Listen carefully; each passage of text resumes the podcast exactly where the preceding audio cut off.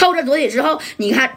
这赵三赵红林，这家伙的一看这急眼了，这咋整啊？那不能让家带挨着华生门啊！啪啦的一下子，把旁边的就是这个水杯嘛，那宾馆里边不有茶碗水杯吗？哗啦一下子啊，那家就一下甩到墙上了。对面的这个墙呢，正好是马三跟丁健，哎，他俩住隔壁呢。你说吧啦一声就碎了。你这马三和丁健这刚要睡觉，这咋的了？对面啊？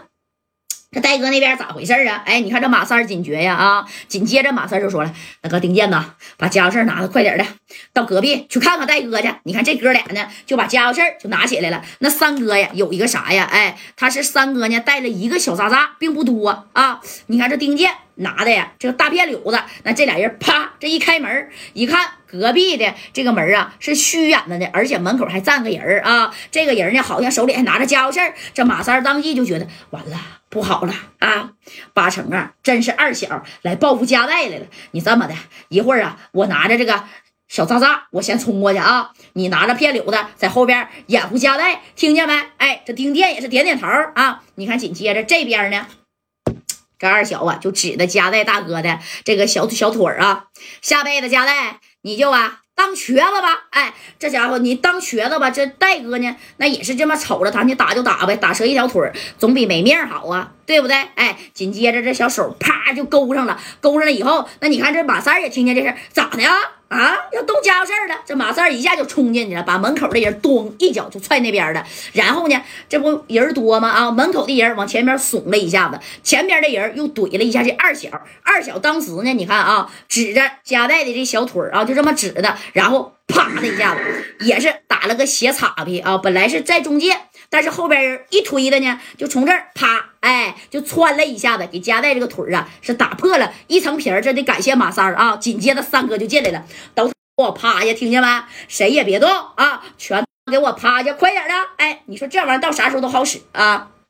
我告诉你啊，赶紧给我戴哥还有赵三放了，要不然今天咱们。一块上西天，哎，你说这玩意儿这回是带的是真好。紧接着这丁健呢，那也进来了，给夹带就扶起来。这戴哥看看自己的这个小腿啊，哎呦我去，没啥事儿啊，这差点没给我干没了啊！这戴哥呀，正功夫那家看了看三哥，要不然夹带咋跟马三那好呢？那马三救他好几回呀，属实是啊。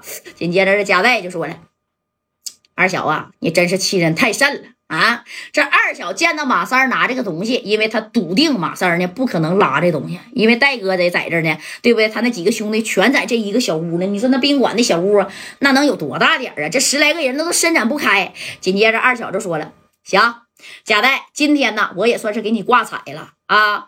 我二小的面也算是找回一半了。我告诉你们，识相的赶紧今天晚上立刻马上给我。”滚出唐山啊！下回你再让我见着你，你看我是怎么收拾你的。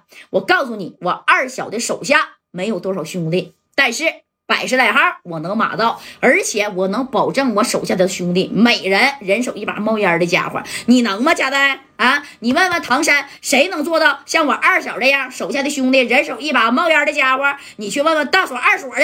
哎，二小还是这么洋巴啊？啊，这马三，你赶紧给我滚！听见没？再没滚，咱哥俩呀一块上西天得了吧，兄弟！上啥西天？那家带在这，你能拉是咋的啊？行了，今天就到此为止了。我跟你说的话，家带呀，你可记着点，你可别忘了啊！走，兄弟们。哎，你看，紧接着二小呢，就领着大龙啊，还有这十来个兄弟们，那家就出来这宾馆了啊。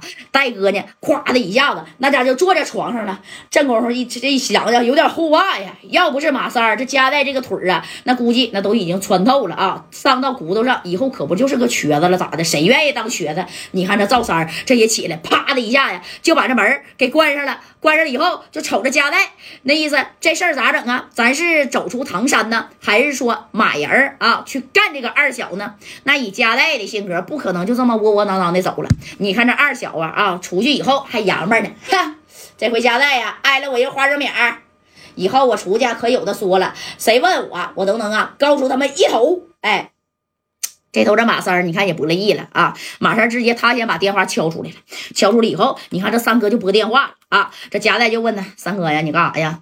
干啥？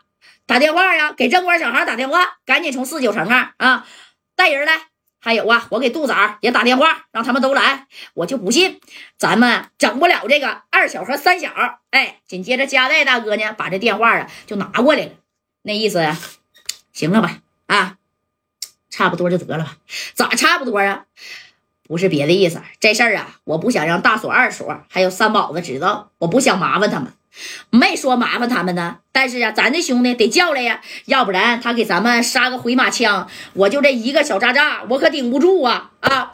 你看这戴哥觉得这马三说的对劲儿啊啊，平复一下心情，把这电话紧接着是打给了朝阳区的一把大哥，谁呀？那就是李正光了啊！